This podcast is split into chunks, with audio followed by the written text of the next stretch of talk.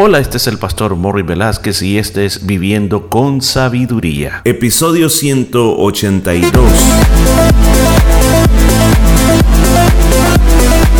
Y en el programa de este día estaremos aprendiendo cómo aplicar la sabiduría de Dios a nuestra vida a través del libro de Proverbios. Muchos consejos muy hermosos basados en la palabra de Dios. Todo esto y mucho más en Viviendo con Sabiduría. Bienvenido, bienvenido, ¿cómo se encuentra? Pues yo creo que va a estar muy bien, ¿sabe por qué? Porque Dios está con usted. Nunca estamos solos, siempre Dios nos acompaña en todo lo que hacemos y esa es la seguridad que usted tiene que tener en este día. Siempre mi gran pregunta, ¿cómo le va con la vida de sabiduría? Yo creo que, le voy a decir algo, yo creo de que Dios está haciendo cosas grandes en su vida. Así que yo le invito, yo le invito a que si usted tiene el tiempo, cuando escuche estos episodios tenga su Biblia a la mano y trate de escucharlo en un lugar donde no lo distraigan. Y vaya apuntando, vaya tomando, sacando lecciones, sacando conclusiones, apúntelas en algún lugar y luego trate de hacer un plan. Di qué es lo que la palabra de Dios me enseñó este día y qué es lo que voy a hacer, cómo lo voy aplicar a diferentes áreas de mi vida. Quizás haya cosas que diga usted, bueno, eso no se aplica a mí, eh, pero sí, siempre el Espíritu Santo tendrá algo que te comunicará, alguna, alguna revelación nueva para que tu vida vaya mejorando cada día más y más. Así que continuemos, vamos al versículo 28 del capítulo 24. Mire lo que dice la palabra de Dios. No seas sin causa testigo contra tu prójimo, y no lisonjees con tus labios. Una de las cosas que Dios nos llama a nosotros es amar a nuestros prójimos como a nosotros mismos. O sea, está en la ley de Dios, o sea, en los diez mandamientos. Y esa palabra nos llama a nosotros a tener mucho cuidado con lo que vamos a hacer con los demás. Dice, no des testimonio contra alguien sin, tener motivo, no diga mentiras. Fíjese que en los mandamientos, en los mandamientos del Señor, o sea, me refiero a los diez mandamientos que están en Éxodo capítulo número 20, y me refiero al noveno mandamiento, donde el Señor nos dice que no daremos falso testimonio contra nuestro prójimo. Ahora, ese mandamiento muchas veces se traduce que no hay que mentir. Pero decir falso testimonio contra alguien es lo que se está refiriendo aquí en el libro de Proverbios. O sea, destruir a alguien por mis mentiras. Levantar una calumnia contra alguien que quizás fue mi amigo, porque si le estoy levantando una calumnia ya no, no va a ser mi amigo. Entonces nos está advirtiendo, cuidadito, no lo hagas. Lo prohíbe la palabra de Dios. Está dentro de los diez mandamientos. Tenemos que cuidarnos. Si no lo he visto con mis propios ojos, si no lo escuché con mis propios oídos, no repita lo que otras personas dicen. Porque a veces nosotros hablamos lo que alguien nos contó y muchas veces no es cierto. Aún más, hoy en día tenemos los medios sociales. Tenemos Instagram, Facebook, eh, la internet, YouTube y un montón de cosas. Y ahí salen tantas noticias que no son ciertas. Y uno las mira y después las repite. ¿Y dónde? ¿Y cómo sabes eso? Bueno, es que yo lo vi en la internet. O sea, tenemos que tener mucho cuidado con lo que sale de nuestra boca y con lo que vamos a decir con respecto a otras personas. Es algo que no se debe tomar a la ligera, se debe tomar con mucha responsabilidad. Versículo 29. No digas, como me hizo, así le haré. Daré el pago, daré el pago al hombre según su obra. ¿De qué está hablando aquí? De la venganza. Está diciendo, nunca pienses en la venganza. Abandona esa idea. lo más, fíjese que aquí ha quedado bien establecido lo que una persona cuando se quiere vengar dice. Yo le voy a hacer lo mismo que me hizo a mí. Le voy a dar su merecido. Yo recuerdo que cuando estaba estudiando, era tan natural que cuando uno es joven, pues uno se haga muchas bromas. Y recuerdo que un día estábamos en San Salvador y estábamos en el restaurante McDonald's, estábamos comiendo con unos amigos y, y recuerdo de que yo había pedido, era después de, de las clases, había pedido un, vaso de café, era un vaso pequeño de café.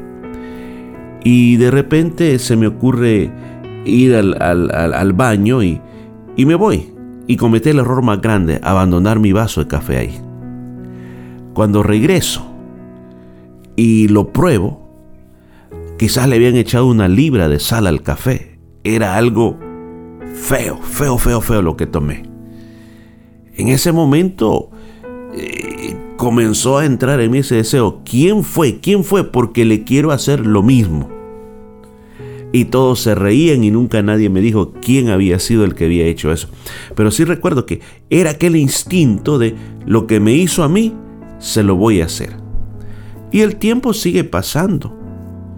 Y en nuestra vida natural, la venganza es algo que está como algo tan fácil y sencillo de hacer. Alguien te despreció, ¿qué dices tú? Yo lo voy a despreciar también. Alguien me ultrajó, yo me lo voy a desquitar. Es que yo me recuerdo que los consejos que le daban a uno de pequeño era, mire, no se deje, no se deje. Si alguien le pega, usted péguele. Si alguien le hace algo, usted hágale algo también. ¿Para qué? Para que lo vayan respetando.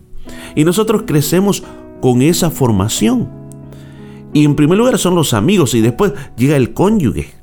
Cuando nos casamos y comenzamos a vivir la vida con alguien y entonces eh, muchas veces dentro de ese matrimonio existe la ley de la venganza. Todo lo que me hagan, yo lo voy a hacer. Yo no me voy a dejar de esa mujer. Yo no me voy a dejar de ese hombre. No voy a permitir que me haga. Lo que me haga, yo se lo voy a hacer. Me habla mal, yo le voy a, abrir, le voy a hablar mal. No me, no me, no hace nada por mí, pues yo no voy a hacer nada por esa persona. Entonces, los matrimonios viven en esta guerra de venganza. Fíjese que en la palabra de Dios dice, el Señor dice, mía es la venganza y yo pagaré.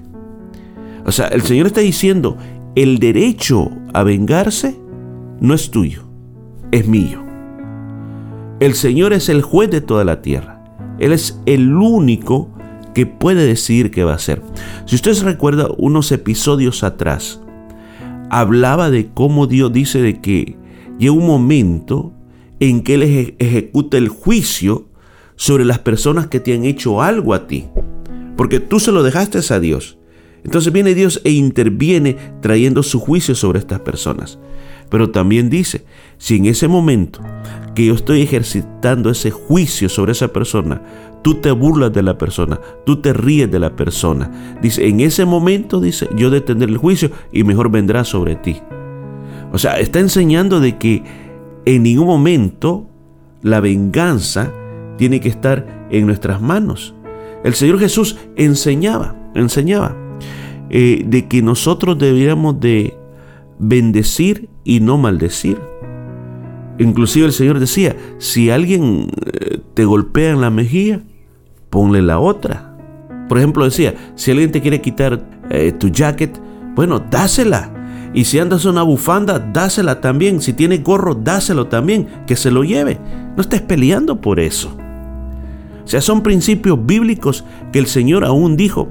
Miren, por aquellas personas que hablen mal de ustedes, por aquellas personas que los anden persiguiendo, por esas personas que los quieran matar, no les hagan lo mismo, sino que oren por ellos, bendígalos. Ese es el principio bíblico que la palabra de Dios a nosotros nos ha enseñado y que quiere que quede bien establecido en nuestro corazón. Ese principio de no ser vengativos.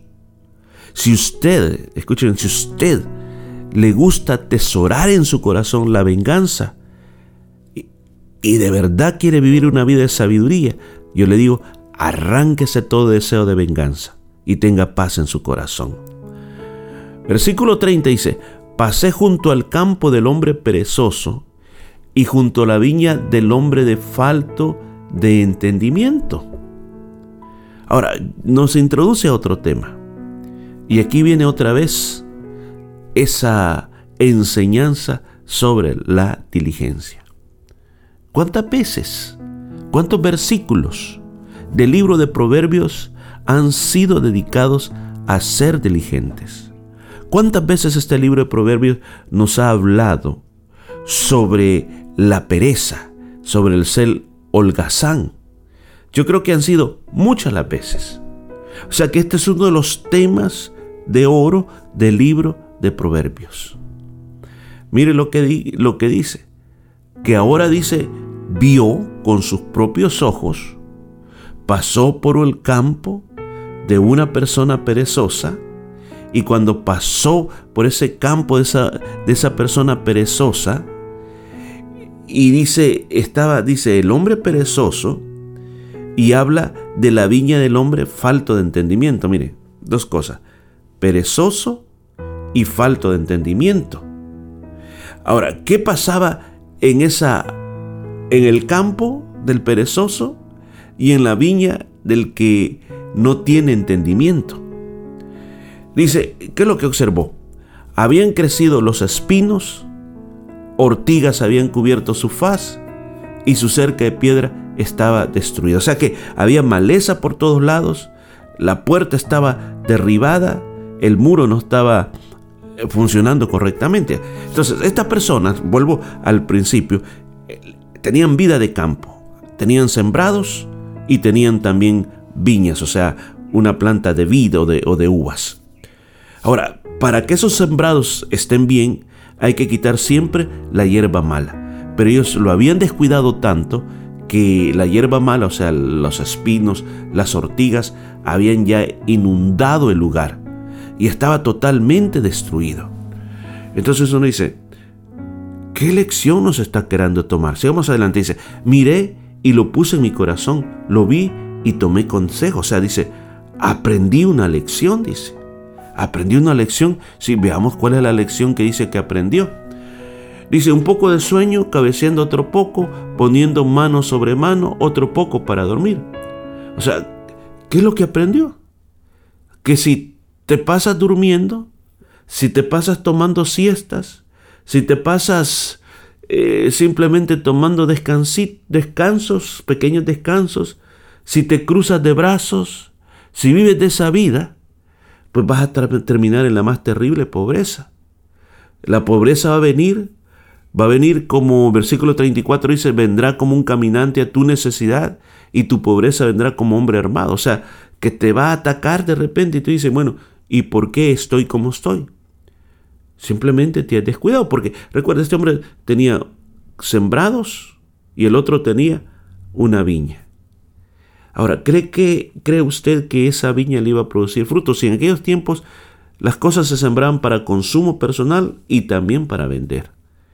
Entonces no iba a tener producción, su campo tampoco iba a tener producción. Ahora, que el muro estuviera abierto era un problema, porque un muro abierto podría indicar que cualquier animal podría entrar. Habían tantos animales, vacas y, animales que, que, podrían venir y, y dañar la viña.